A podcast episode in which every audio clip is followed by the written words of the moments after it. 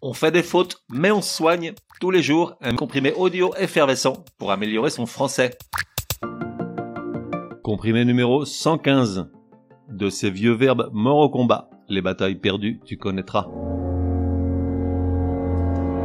Je n'aurais pas parié un copec sur ce genre de comprimé, mais il se trouve que le premier du même genre, prescrit il y a un mois maintenant, a plutôt bien plu.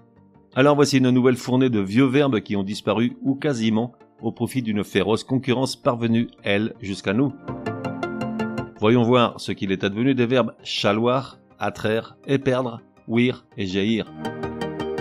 Chaloir, C-H-A-L-O-I-R, voulait dire en son temps avoir de l'importance.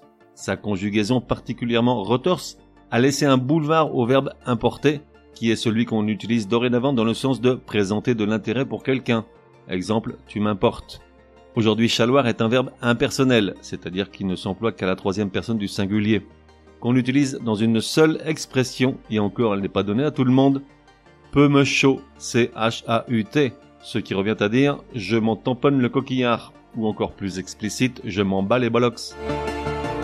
Attraire, A-2-T-R-A-I-R-E. On trouve encore ce verbe dans le Larousse, mais pas dans le Robert. Quant à l'Académie française, elle le traite de vieux. Il voulait dire à l'époque séduire, mais il a perdu face au verbe attirer. Aujourd'hui, on l'emploie exclusivement à l'infinitif pour dire attirer au moyen d'un apo. Par exemple, la voluptueuse poitrine de Martine avait été un bon moyen pour attraire Patrick. Et perdre. Pourquoi éperdre a-t-il disparu au profit de égarer, compte tenu du fait que perdre, lui, a perduré jusqu'à aujourd'hui? Bonne question, je n'ai pas la réponse.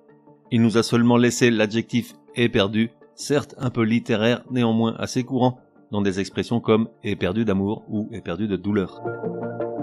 Ouir, O-U-I R. En revanche là, la disparition de ouir et sa supplantation par entendre s'explique facilement. Écoute un peu la conjugaison de ce verbe à l'époque où il était encore employé. Joie, J O-I-S au présent de l'indicatif. Jouis, o-U-I tréma au passé simple. J'aurai au deux R A I au futur.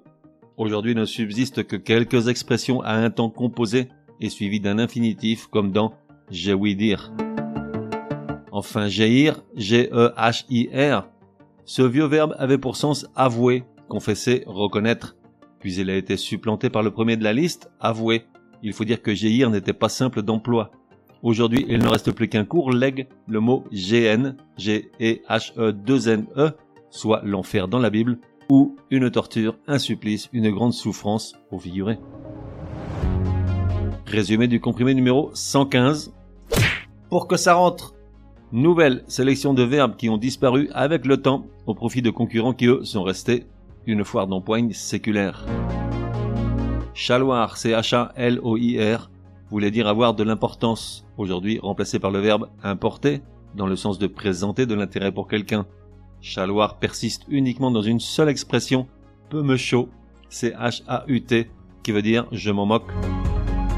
Attraire, A-D-T-R-A-I-R-E. Il voulait dire à l'époque séduire, mais elle a perdu face au verbe attirer. Aujourd'hui, il s'emploie exclusivement à l'infinitif pour dire attirer au moyen d'un apo.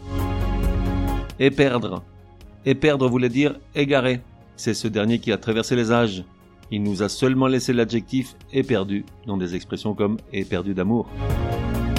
Ouir, O-U-I R, voulait dire entendre.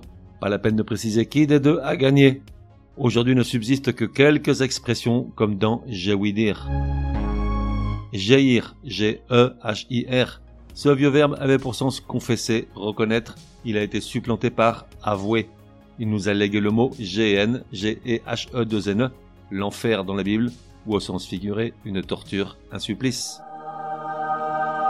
On fait des fautes, mais on soigne, te donne rendez-vous demain pour un nouveau comprimé, au moins aussi énervant que celui-ci.